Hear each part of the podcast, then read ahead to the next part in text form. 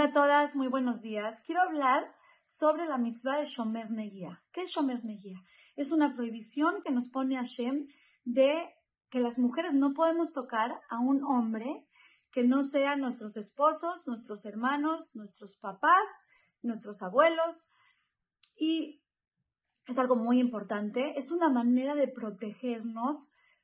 Somos las joyas de Hashem. Somos esas joyas que Hashem nos quiere tener tapaditas, cuidaditas, porque somos muy frágiles, porque somos muy sensibles, porque somos muy especiales. Pero bueno, ¿qué les quiero decir con esto? Mucha gente se eh, da el paso tan importante de cumplir con esta mitzvah y dice, bueno, ya, ya no toco a, a los hombres, pero en el momento en el que está haciendo el trance o, aunque ya lleve muchos años, de repente viene, no sé, una persona que no sabe que ella es Shomer Negia y se acerca como para saludarla de beso y le da pena y le da un beso. O le da la mano, le, le extiende la mano y le da la mano. Y mucha gente que no es religiosa aplaude eso y no nada más lo aplaude, sino que dice, no, se tiene que hacer porque Hazit el otro es una pena, es una pena y van a hablar mal de los judíos y ¿qué creen? Cero.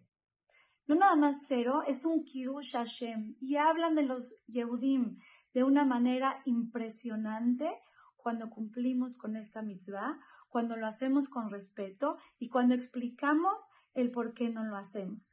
Qué bonito tener esa fuerza de decir, perdón, te, te, extiende la mano y le dices, perdón, perdón, perdón, no puedo tocar a hombres, es parte de la religión, no se me permite tocar a hombres que no sea mi esposo o algo así.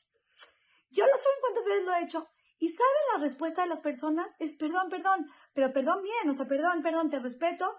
Y de verdad que es, es es como tener la bandera de soy una hija de Hashem, soy una princesa y soy una persona recta que hago lo que Hashem me pide.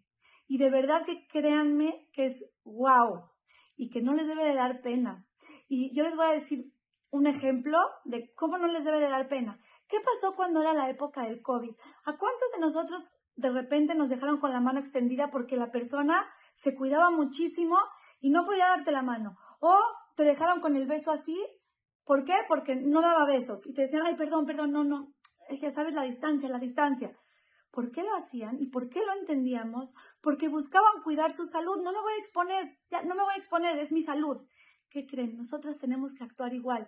No me voy a exponer, es mi alma, es mi eternidad, es mi, mi, mi dignidad, es mi manera de, de, de demostrarle a Shem cómo me encanta cumplir lo que hago y es mi manera de darme a respetar. Queridas amigas, tomemos el ejemplo del COVID y démonos cuenta que cuando tienes un valor fuerte, en ese momento la salud, estás dispuesto a dejar a una persona con la mano extendida.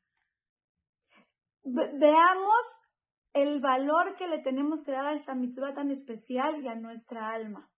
De verdad que créanme que vale muchísimo la pena y que en el momento en el que lo hacemos, con respeto, otra vez se los digo, explicando de una manera bonita, no creamos ningún sentimiento negativo hacia nosotros, sino todo lo contrario. Quiero contarles algo rapidito que sucedió con, con Rivka Rabitz, que era la secretaria del presidente de Israel, y fueron, eh, tuvieron una reunión con el Papa, y el Papa, o sea, toda la gente iba le daba la mano al, Papa y se le, se le inclinaba así. Y Rivka Rabitz es, es una, una señora ortodoxa.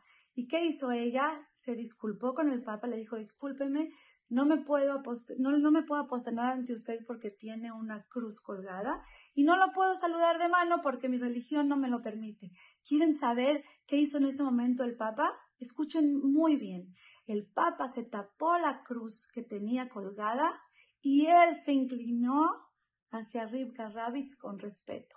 Aprendamos que cuando uno hace la voluntad de Hashem, lo único que puede crear en los demás es Kiddush Hashem. Así que a echarle muchas ganas.